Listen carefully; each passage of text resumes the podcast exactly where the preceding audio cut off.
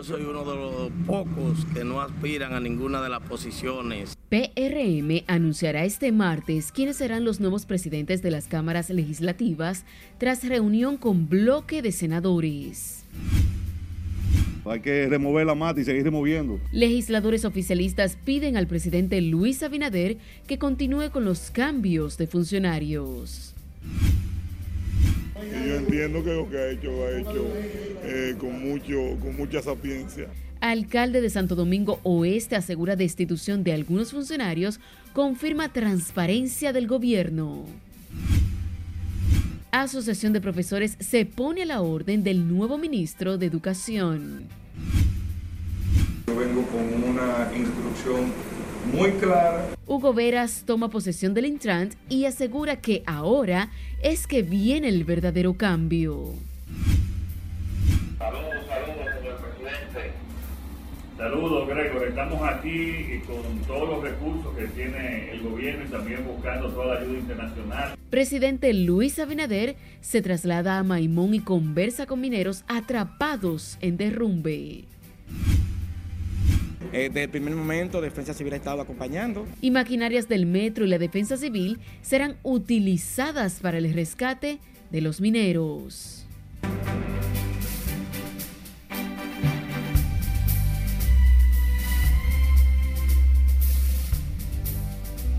Buenas noches y bienvenidos a esta emisión estelar de Noticias RNN. Soy Yaneris León. Para nosotros es un honor ser su referente informativo cada noche. Iniciamos esta emisión estelar en la Casa Nacional del PRM, donde se anunció que será este martes cuando la dirección ejecutiva del Partido Revolucionario Moderno dará a conocer la designación del próximo presidente o presidenta del Senado y la escogencia de los bufetes directivos de la Cámara de Diputados, luego de que la Comisión Especial escuchara esta tarde las inquietudes del bloque de senadores oficialista. El tema ha generado confrontaciones debido a que 13 legisladores objetan la continuidad de Eduardo Estrella como titular.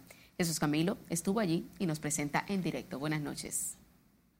Saludos, tal? Así es, tras socializar las inquietudes de varios de los aspirantes a presidir el Senado, será el próximo martes cuando la Comisión Ejecutiva dará el veredicto final en torno a los integrantes de los bufetes directivos en ambas cámaras. Yo soy uno de los pocos que no aspiran a ninguna de las posiciones. La Comisión Especial del PRM, presidida por Eddie Olivares, y el bloque de senadores oficialistas delegaron en el órgano interno tramitar a la dirección ejecutiva los postulantes a la presidencia del Senado y la Cámara de Diputados, vicepresidencias, secretarías y vocerías de las bancadas oficialistas en ambas cámaras. También eh, tiene como un componente muy importante la escogencia de los voceros, vicevoceros y secretarios de los dos bloques, el del Senado y el de la Cámara de Diputados. Hemos avanzado bastante en el mandato de la comisión, en el mandato de la dirección ejecutiva. Para cumplir con los estatutos, pues se escuchan a los actores sobre los que se va a tomar decisión. Un intercambio de sociabilizar y creo que ellos son los más indicados que tengan que dar respuesta a esta reunión. Los senadores precisaron que el próximo martes serán oficializados los postulantes a ambos hemiciclos. Los adelantaron que existe un aire de cambio en el Senado de la República. Estamos totalmente de, acuerdo a la decisión que toma la dirección ejecutiva y somos parte de esa, no podemos eh, nosotros contradecir. Pero estoy convencido de que, de que habrá cambio en, el Senado. Ese es el ánimo que hay, sabemos claro que, tiene que debe haber un relevo. Eso es lo que nosotros entendemos. Eh, aspiramos a eso, a que venga un cambio, que haya un relevo en el Senado de la República y nosotros mantenemos nuestras aspiraciones con mucha firmeza. Se nos está escuchando para ver las posiciones y nosotros estamos aspirando a la presidencia del Senado de la República.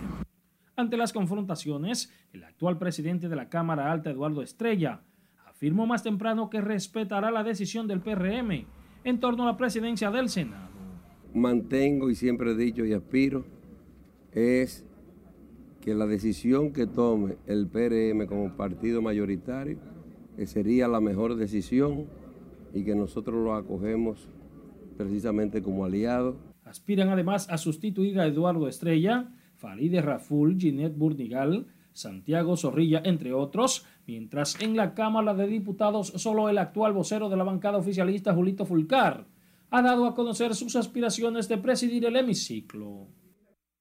Algunos de los senadores oficialistas se mostraron confiados en que habrá cambio a partir del 16 de agosto próximo, cuando inicia la segunda legislatura en el Congreso Nacional.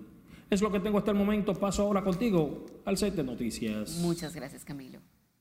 Senadores oficialistas y de oposición confiaron en que el presidente continúe sustituyendo a aquellos funcionarios que no lo están haciendo bien, muchos de los cuales se le ha ido el poder a la cabeza. Nelson Mateo con más.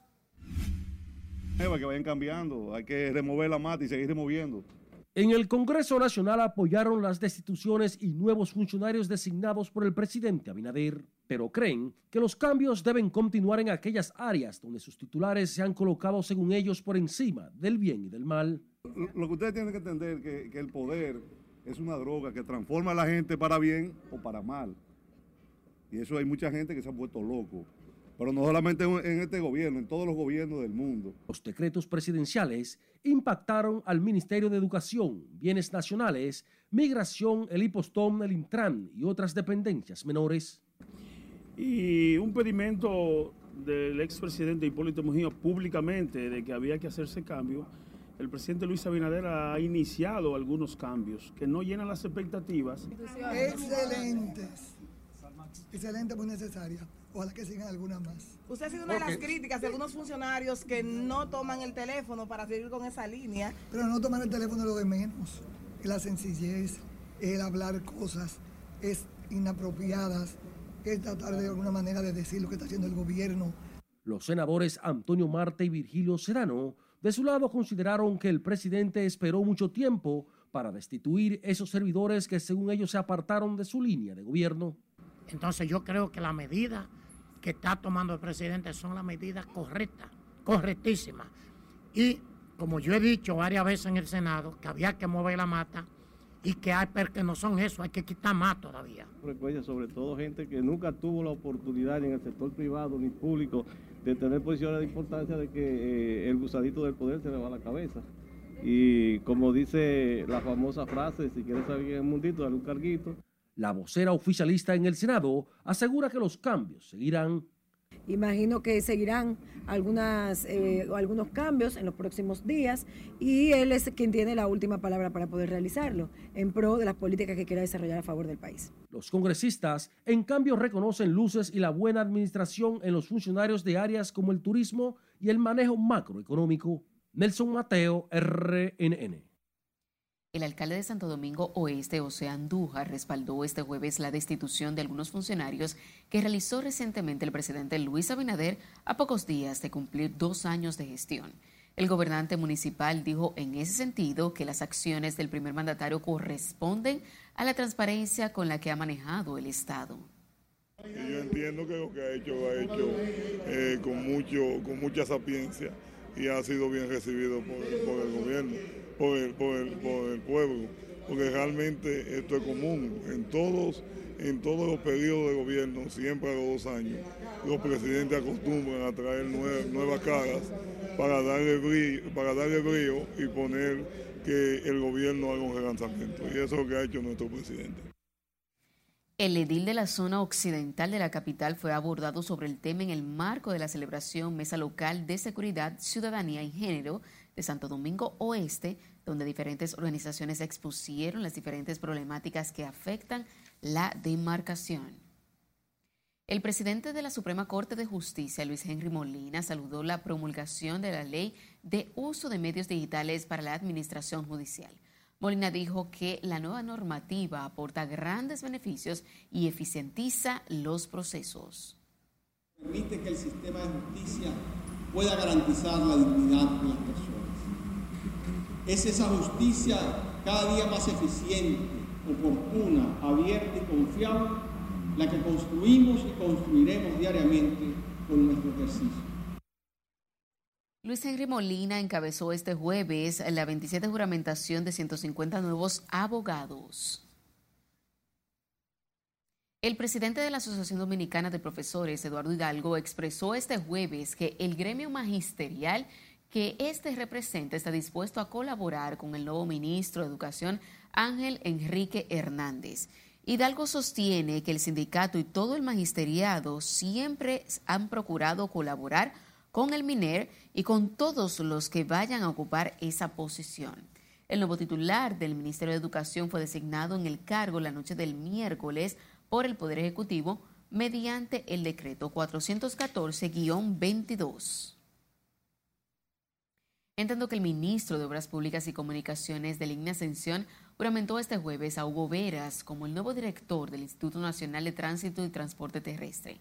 Al hacer uso de la palabra Veras, quien sustituye en el cargo a Rafael Arias, dijo que lo primero que hizo al llegar a la institución fue reunirse con todo el equipo para expresarle que lo ocurrido ha sido un movimiento normal y natural, por lo que todo seguirá marchando normal.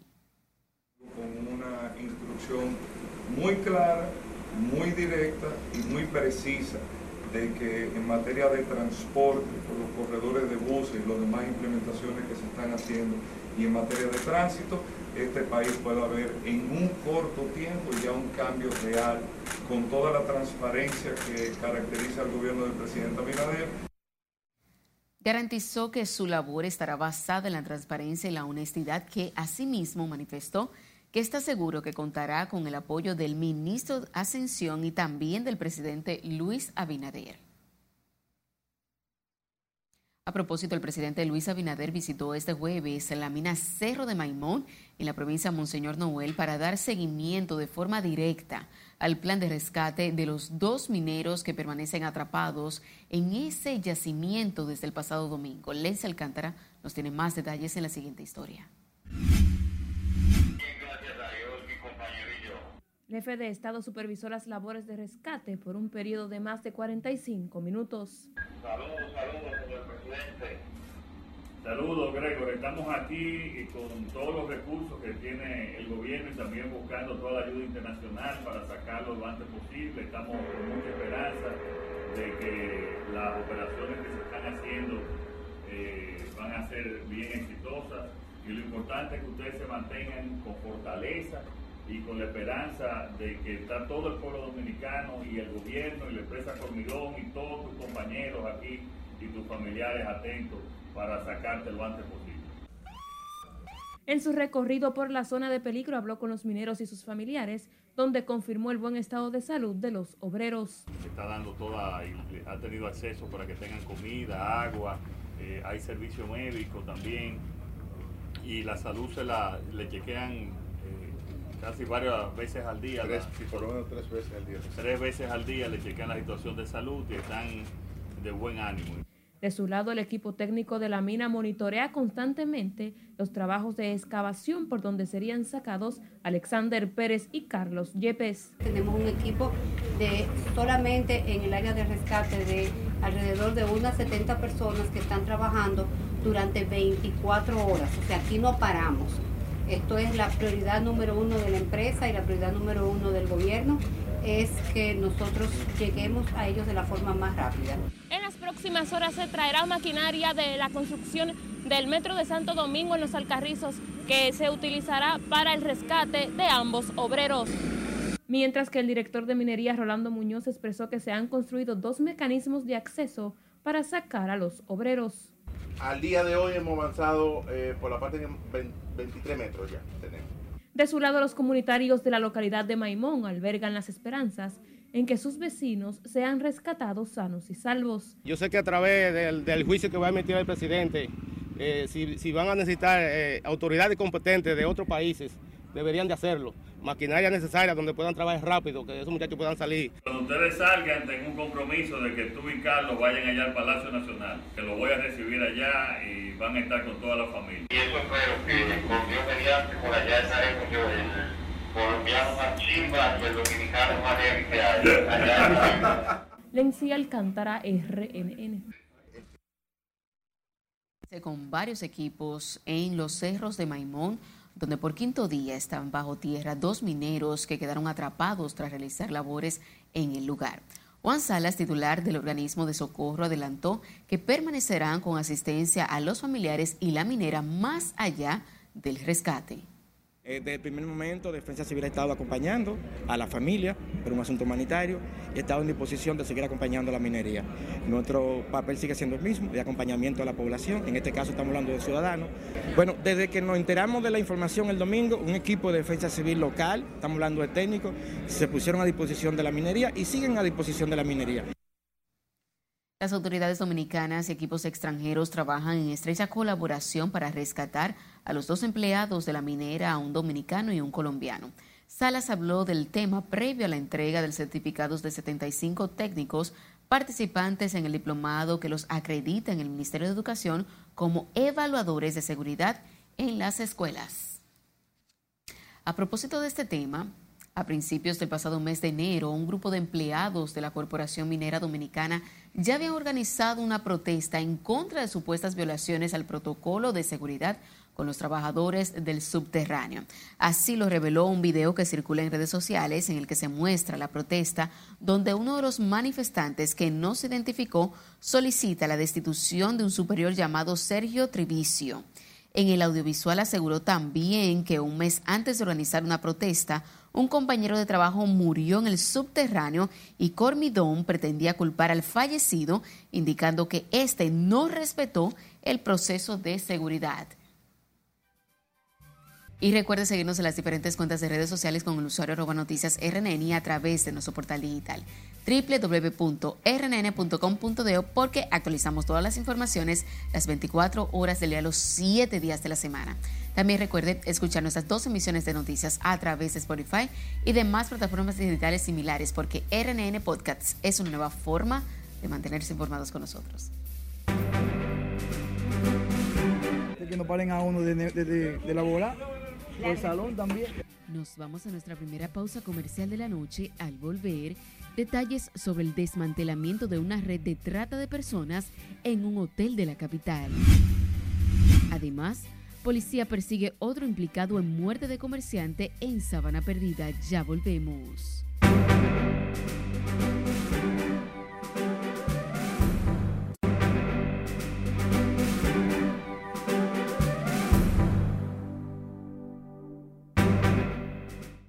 Gracias por su sintonía. Seguimos con más informaciones. El presidente del Instituto Duartiano, junto a representantes de organizaciones cívicas y actores de la vida política del país, reiteraron hoy el llamado a la marcha patriótica del próximo sábado para exigir un proyecto integral de reconstrucción de Haití.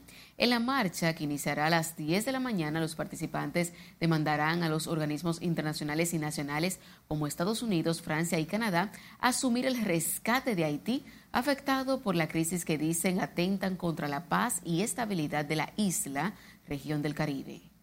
Como ustedes saben, esta convocatoria es el inicio de una serie de acciones orientadas a llevar conciencia no solo a la colectividad nacional, sino también a la colectividad internacional, para que se entienda la necesidad de socorrer ese país, ese pueblo, esa nación. Que oigan un mensaje de justicia, de razón, de verdad, de paz. No hay solución dominicana al problema haitiano no habrá solución dominicana al problema La marcha patriótica iniciará en el Parque Colón y culminará en el altar de la patria con un discurso en donde los convocantes llamarán a la población a defender la soberanía nacional.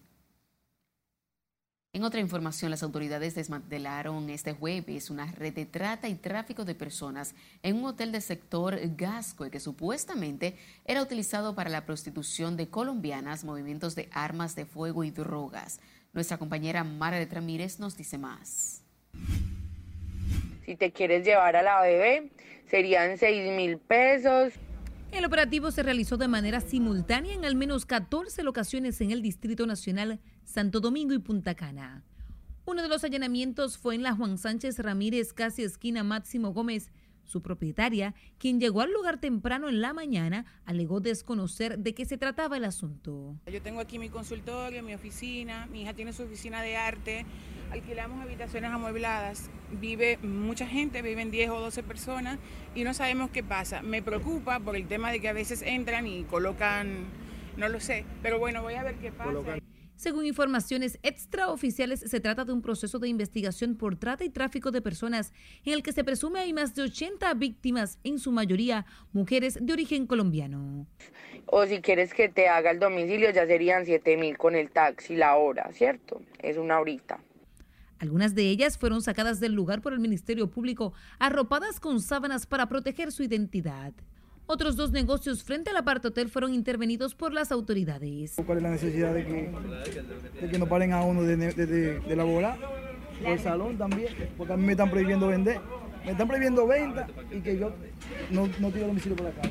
En medio del proceso, las autoridades cerraron un tramo de la Juan Sánchez Ramírez para evitar la interrupción de los levantamientos, mientras decenas de curiosos llegaron al lugar para conocer detalles. Según ha trascendido, las autoridades llevaban varios meses dando seguimiento a esta organización criminal transnacional dedicada al tráfico y trata de personas. Margaret Ramírez, RNN. Ahora nos vamos a Santiago, donde la Policía Nacional capturó a dos de tres individuos que eran buscados por asaltos bajo la modalidad de hipnotizar a la gente con el denominado polvo la burundanga. Junior Marte nos cuenta más. Se trata del nombrado Jacobito Alponce Pierre dominicano, que supuestamente era el cabecilla de la banda de hipnotizadores. Capturado en la 27 de febrero de la ciudad Corazón con un prontuario de asaltos a personas que solía aplicar el llamado polvo de la burundanga para cometer los robos, la mayoría mujeres. No sé cómo, yo iba caminando con ellos, me hicieron cruzar la calle, la avenida 27 como dos veces, me dijeron que si tenía cuenta de banco, que si yo tenía prenda, eh, que qué cantidad de dinero yo tenía encima, yo tenía un sobre con un dinero que el que emprenó la huida se lo llevó. La policía persigue a otros dos individuos quienes también se dedican a robar a personas a quienes se dan para despojarle de sus pertenencias. Y ella me pregunta, eh, ¿qué es lo que le pasa? Él está perdido y él le pregunta, sí, yo ando buscando una plaza. Y la señora le dice de que, ah, sí, pero yo sé dónde es, esa mujer tiene un salón, se llama Cindy. Dice, sí, yo le di, ella ya le dijo que se había sacado de que un palé, la, la que él andaba buscando. Y él dijo, sí, fui yo que le di esos números a ella. Y dice, ya, es verdad, pues dame los números a mí, pero yo sigo caminando. Pero ellos siguen detrás de mí. Entonces él saca un dinero de que para dárselo a la muchacha, pero yo andaba juntos los dos. El acusado guardó silencio mientras era trasladado a la sede del Comando Regional Cibao Central de la Policía. ¿Tú crees que haya confusión en tu caso? Hay tres mujeres que te están acusando de eso. Que supuestamente tú le diste la burundanga y ese tipo de cosas. La supuesta banda tenía como principal punto de ataque a las personas que transitan por la avenida 27 de febrero. En Santiago, Junior Marte, RNN.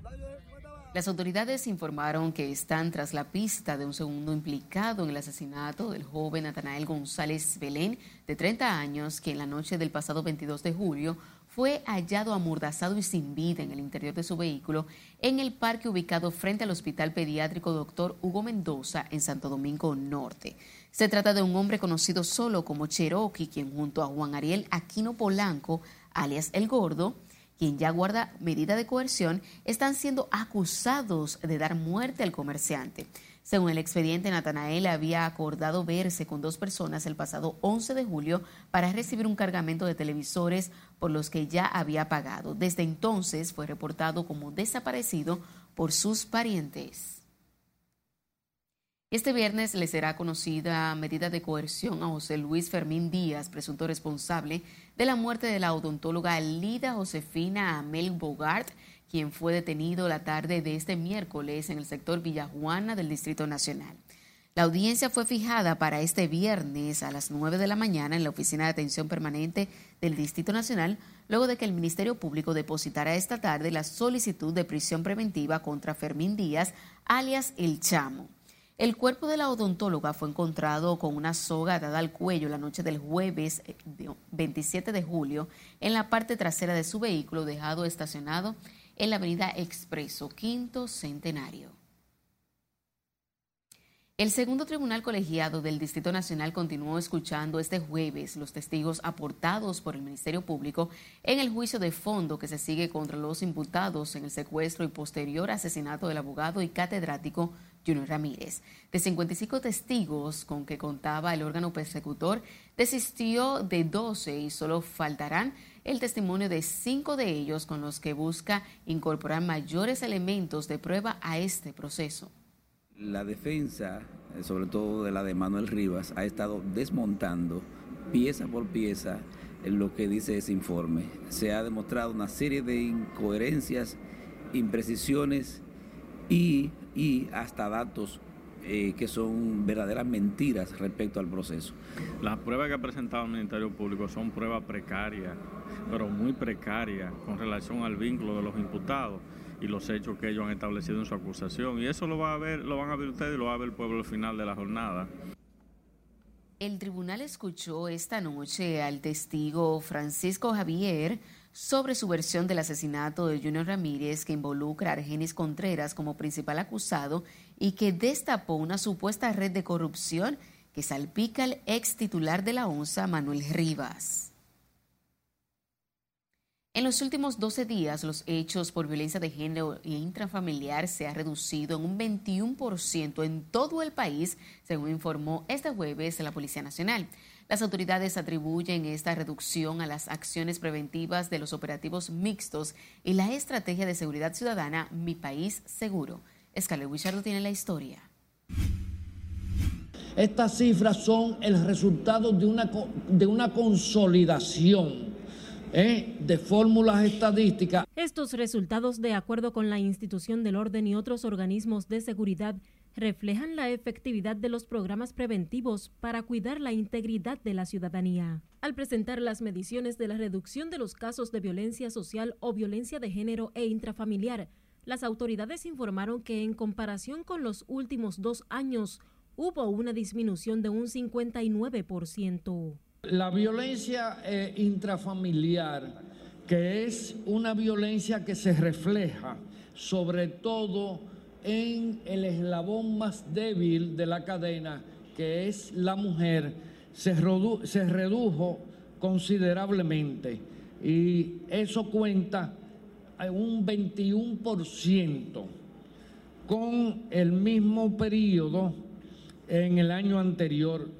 En una rueda de prensa en la sede de la policía, el experto en seguridad Daniel Pou también detalló los casos de delitos y crímenes que se han resuelto en estos últimos 12 días. Fueron solucionados un total de 1.292 casos de crímenes y delitos. Las autoridades también informaron que apresaron 289 personas a quienes ocuparon distintos tipos de drogas. Como parte de las estrategias de seguridad ciudadana y el operativo mixto que se desarrolla en todo el país, las autoridades informaron además que intervinieron en 22 establecimientos comerciales tras recibir quejas de contaminación sónica. Es Carelet Guillardo, RNN.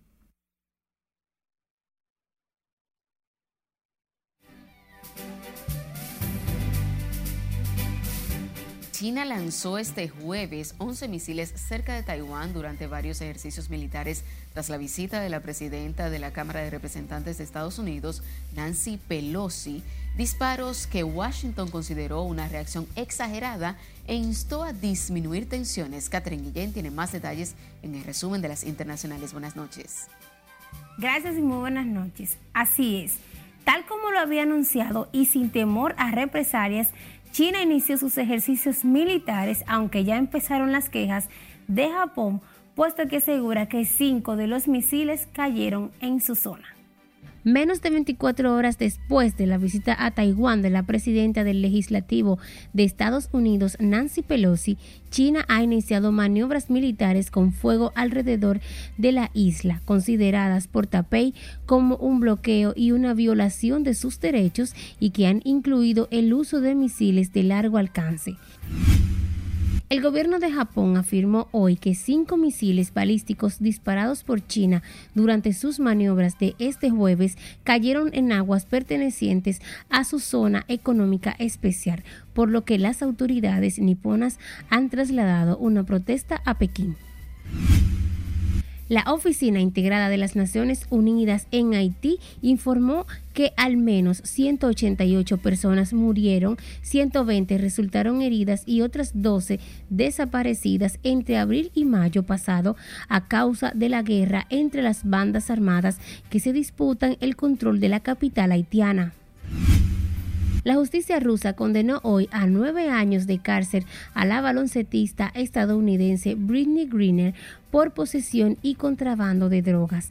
Greener, que fue detenida en febrero pasado en un aeropuerto de Moscú con aceite de cannabis en la maleta, dijo entender el fallo y apenas mostró emoción alguna pese a su severidad en tanto que el presidente de Estados Unidos, Joe Biden, exigió este jueves a Rusia que libere inmediatamente a la baloncetista estadounidense Britney Griner después de que fue condenada por la justicia rusa a nueve años de cárcel.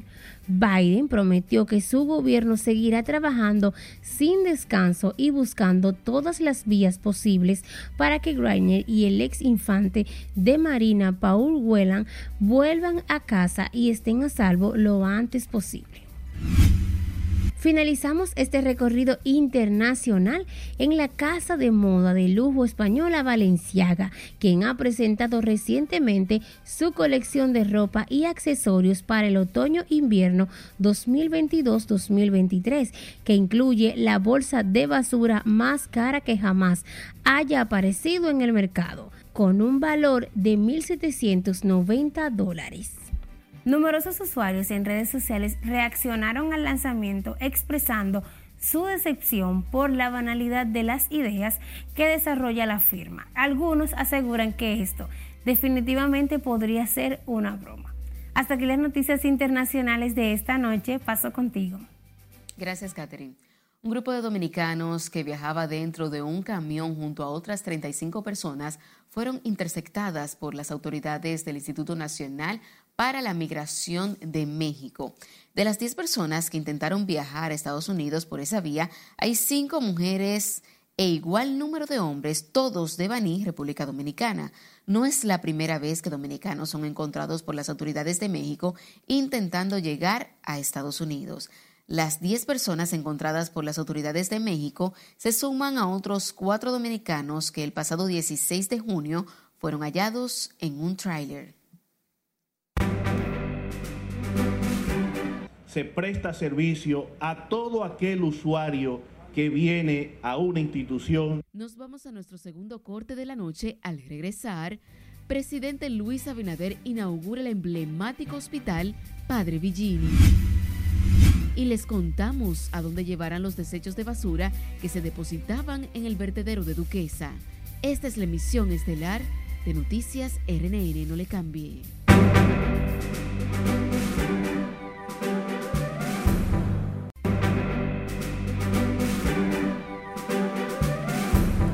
Seguimos en vivo con más informaciones. El presidente de la República, Luis Abinader, y el ministro de la Vivienda y Edificaciones, Carlos Bonilla, hicieron entrega formal este miércoles del Hospital Docente Padre Villini para su puesta en funcionamiento. Juan Francisco Herrera se encuentra en directo y nos presenta. Buenas noches. Gracias, así es. Este Hospital Padre Villini beneficiará no solo quienes viven en la ciudad colonial, sino también el Gran Santo Domingo y otras provincias del país. En la recuperación de este hospital, literalmente, hemos puesto nuestro corazón. El mandatario junto a las autoridades de salud dejó inaugurado el Hospital Padre Villini, centro de red pública de salud, luego de tres años de iniciados los trabajos de remodelación. La reconstrucción se realizó con una inversión de 2.175 millones de pesos en toda su infraestructura, extendida sobre unos 10.470 metros. Hoy estamos aquí para hacer entrega de un pedacito de la historia de nuestro país. La historia es la memoria de un pueblo y me siento honrado de decir que desde el MIBET hemos reforzado sus cimientos con el trabajo que hemos hecho en el Hospital Padre Villini. El centro hospitalario ubicado en la zona colonial ahora cuenta con áreas de atención a adolescentes, consulta externa, emergencia, farmacia, banco de sangre, entre otros. Y como característica se presta servicio a todo aquel usuario que viene a una institución a buscar servicio de salud, sin ningún tipo de discriminación social, ni económica, ni de creencias religiosas, ni de ningún tipo de preferencias. Pero el padre Villini también contará con laboratorio, 12 consultorios, unidad de tuberculosis, cuidados intensivos, patología y servicios generales, además de 57 nuevas camas hospitalarias, más una nueva unidad de pie diabético. Hoy se ha abierto la posibilidad de que el voluntariado que siempre ha existido en el Hospital Padre Villini siga existiendo con estas personas y con la comunidad de protagonistas, conmovedores, sin labores administrativas. En nombre de las hermanas mercedarias, ya cumpliendo 112 años, llegamos aquí en el 1906. Es una labor ininterrumpida. Tenemos 112 años de servicio a la humanidad necesitada. El hospital fue acondicionado con una amplia gama de equipos de última tecnología como mamografía digital, tomografía, rayos X digitales, densitometría digital de cuerpo completo y rayos X dental. Será a partir del próximo lunes cuando entre en funcionamiento este hospital docente Padre Villini. Vuelvo contigo al estudio. Te agradecemos, Juan. El presidente del Colegio Médico Dominicano mostró su inconformidad porque no fue juramentado junto a los integrantes del voluntariado del Hospital Padre Villini, que se había acordado con el Gabinete de Salud. Senencaba expresó que el gremio se mantendrá vigilante hasta que se emita la orden presidencial del nuevo voluntariado de ese centro de salud. Nosotros esperábamos ciertamente que hoy se iba a juramentar el voluntariado. No sé. Nosotros quisiéramos decir que, que vamos a enterrar el hacha de la reclamación, pero tampoco podemos decir. Estamos expectantes porque son 131 años de existencia de un colegio médico, nos han engañado tanto que somos resilientes por obligación. El galeno expresó que se opuso al anterior voluntariado porque estaba integrado por empresarios, de los cuales algunos tenían empresas suplidoras de insumos médicos, lo que, a su parecer, no era ético y moral para el funcionamiento del centro de salud. A propósito, el Ministerio de Salud Pública llevará este viernes 5 y sábado 6 de agosto la décima versión de la Ruta de Salud Cambia tu estilo de vida al municipio de San Francisco de Macorís en la provincia de Duarte. Esta iniciativa comenzará el viernes con la presencia del ministro de Salud, Daniel Rivera, y la realización de una serie de actividades que incluyen caminata por diferentes áreas, taller de cocina saludable por parte de la Organización de las Naciones Unidas para la Agricultura y Alimentación FAO y la orientación sobre enfermedades crónicas, entre otras. La dirección del Instituto de Oncología, doctor Heriberto Peter, doctora Rosa Heide Vasallo, advirtió este jueves a los ciudadanos realizarse sus chequeos a tiempo para detectar cualquier enfermedad, incluyendo el cáncer. La doctora dijo que la incidencia de cáncer de mama y próstata sigue siendo alta en el país, por eso la importancia de cuidarse. La detección temprana de cáncer es lo que más, es lo que puede beneficiar más rápidamente a un paciente una detección temprana de cáncer con un tratamiento oportuno que lo pueda llevar a la curación.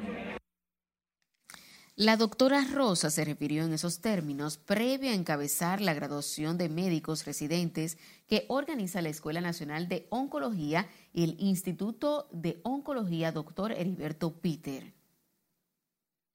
Un muerto por COVID-19 luego de más de un mes sin decesos, según el informe del Ministerio de Salud Pública, que además notificó 562 nuevos contagios y en el día de hoy, luego de procesar 4.136 muestras para detectar el virus, en tanto que 1.668 casos siguen activos.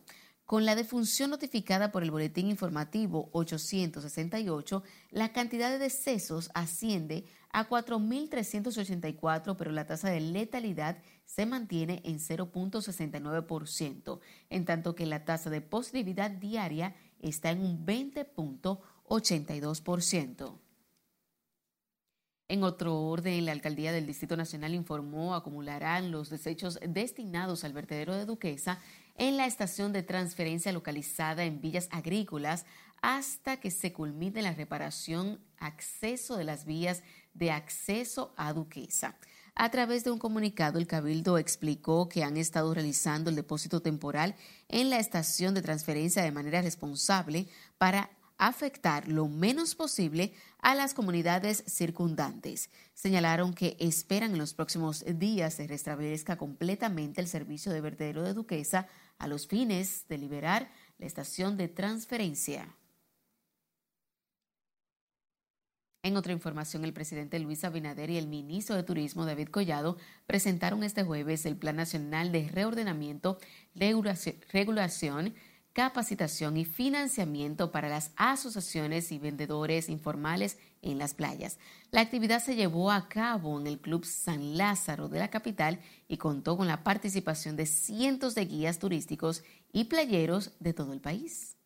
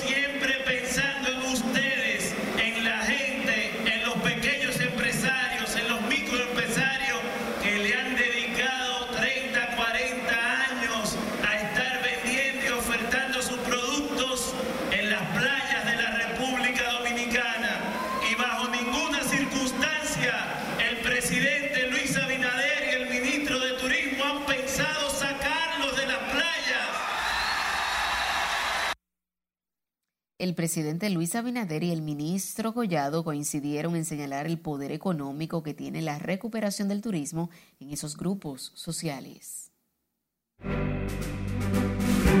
Contamos en estos momentos con 1.4 millones de tareas de tierra sembradas en todo el territorio nacional. Nos vamos a nuestro último corte de la noche. Al volver, presidente Luis Abinader inaugura primera feria de arroz en La Vega. Además, sabrá por qué Fenabanca asegura es la única que puede cobrar impuestos a los negocios de juego de azar. No le cambie que ya volvemos.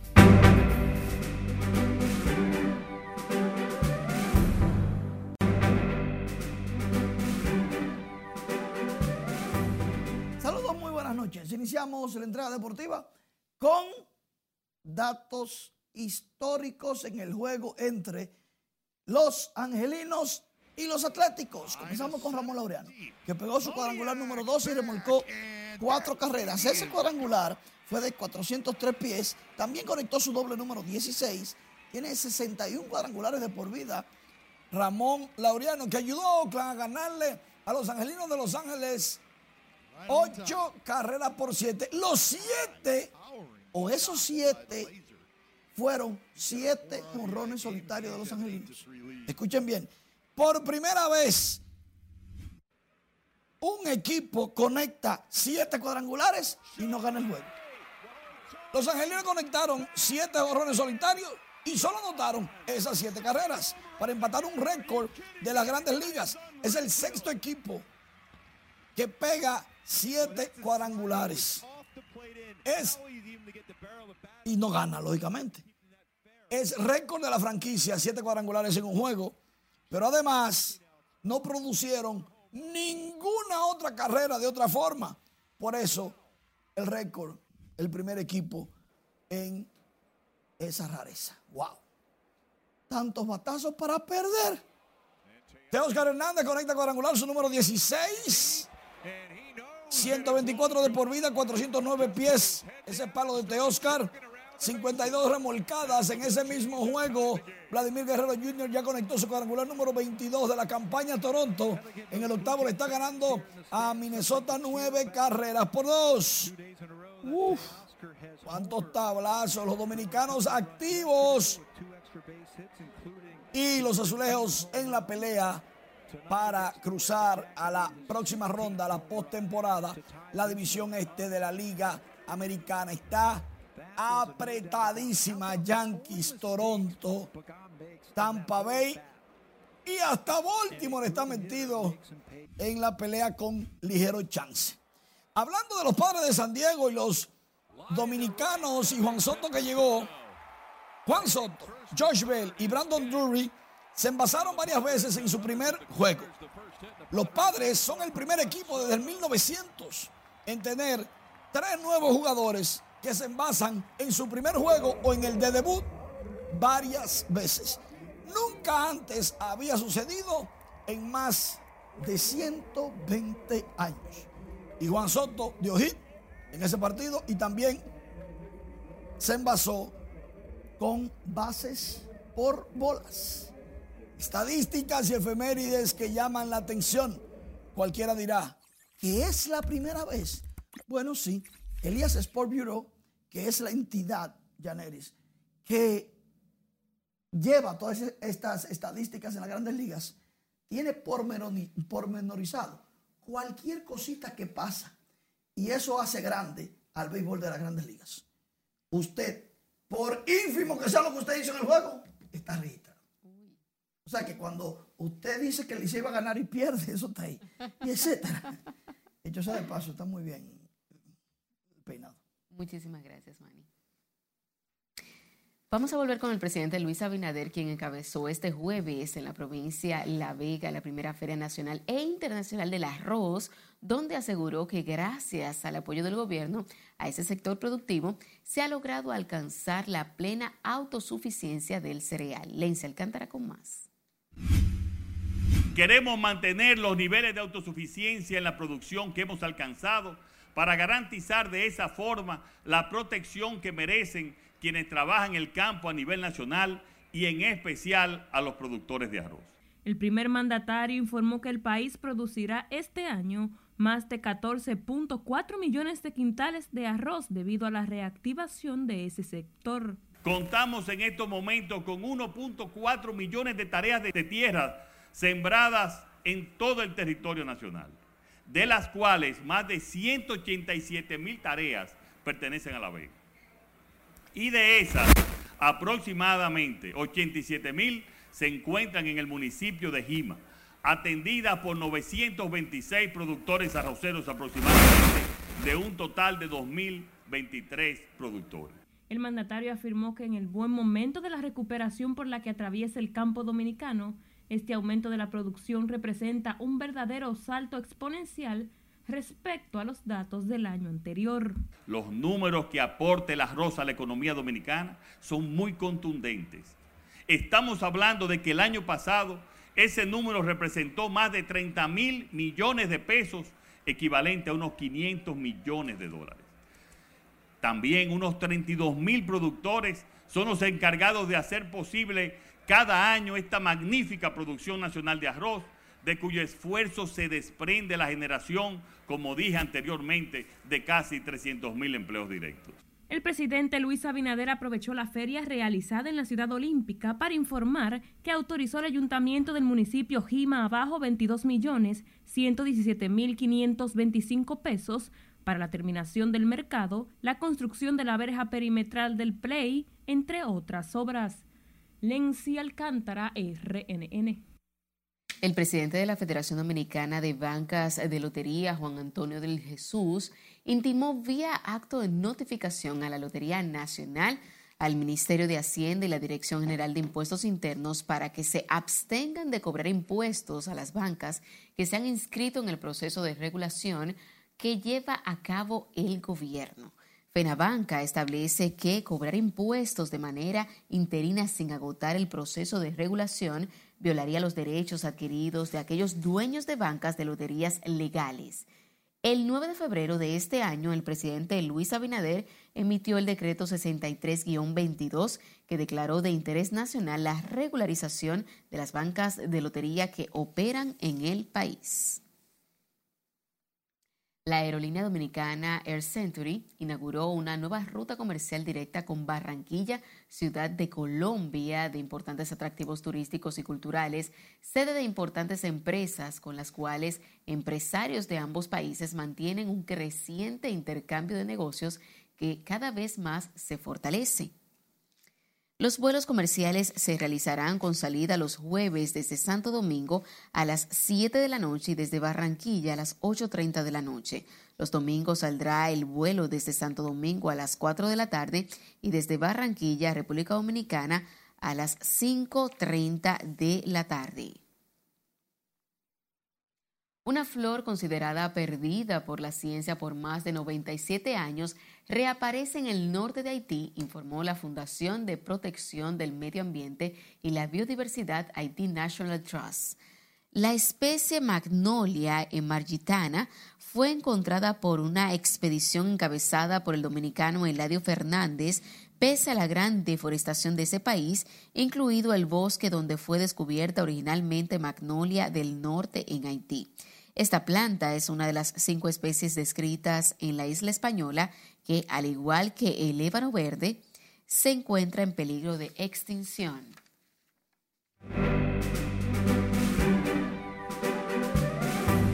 Y ahora es momento de hablar del mundo del arte y del espectáculo con esta compañera Milian Solano. Pasamos contigo. Muy buenas noches, cuéntanos. Gracias, buenas noches. El cantautor Ricardo Montaner se pronunció ante la destitución del ministro de Educación. Aquí los detalles. El cantautor de origen argentino, Ricardo Montaner, se pronunció sobre la destitución del ministro de Educación, Roberto Fulcar. El artista saludó la decisión del presidente Luis Abinader a través de las redes sociales. Pronto tendremos escuela en Samaná dijo el artista en una publicación de un periódico nacional. En otro comentario expresó, pasamos de tener un decreto del Ministerio de Educación para empezar las obras a no tener nada y a empezar de cero. Espero que en esta acción del presidente Abinader decanten lo más importante para todo el país, la educación. El ídolo global de la música latina, Maluma, acaba de estrenar el nuevo video musical de su canción Tsunami, que interpreta junto a sus colegas De La Ghetto y Arcángel. Cabe destacar que este sexy track forma parte de su más reciente álbum The Love and Sex Tape. El fenomenal videoclip Tsunami es otro de los proyectos creados por la casa productora del astro colombiano Royalty Films, filmado en Miami bajo la dirección de Juan Luis Londoño, Maluma, y César Tess Pimienta. Nueve talentos de la actuación se preparan para subir a escena como los chicos de la banda. Será del 19 al 28 del mes en curso, donde las tablas de Casa de Teatro recibirán por primera vez la famosa obra de Broadway bajo la sombrilla de producciones Joyce Roy. Alejandro Espino, José Roberto Díaz García, Giancarlos Villanueva, El Panda que Anda, Isen Ravelo, Anderson Mojica, Alejandro Guerrero, Tomás Ubier, Juan Esteban de la Rosa y Joyce Roy responderán a las directrices de Solange Muriel en esta propuesta que promete una interesante combinación de diversión y reflexión. Y fueron dejadas en funcionamiento las operaciones de la nueva empresa Easy Business, firma multiservicios en materia de organización empresarial, publicidad, comunicación digital, marketing, con la finalidad de optimizar las empresas en todos sus niveles y formas. Easy Business está presidida por los hermanos Amado y Leandro Jiménez, quienes cuentan con alianzas estratégicas con las firmas ZFX Media Group, Servicios Audiovisuales. Dentro de los servicios que ofrece la compañía está la reestructuración de empresas y los servicios de publicidad. Es todo por el momento. Vuelvo a los estudios. Gracias, Miriam. Finalizamos esta emisión estelar de Noticias RNN. Feliz resto de la noche.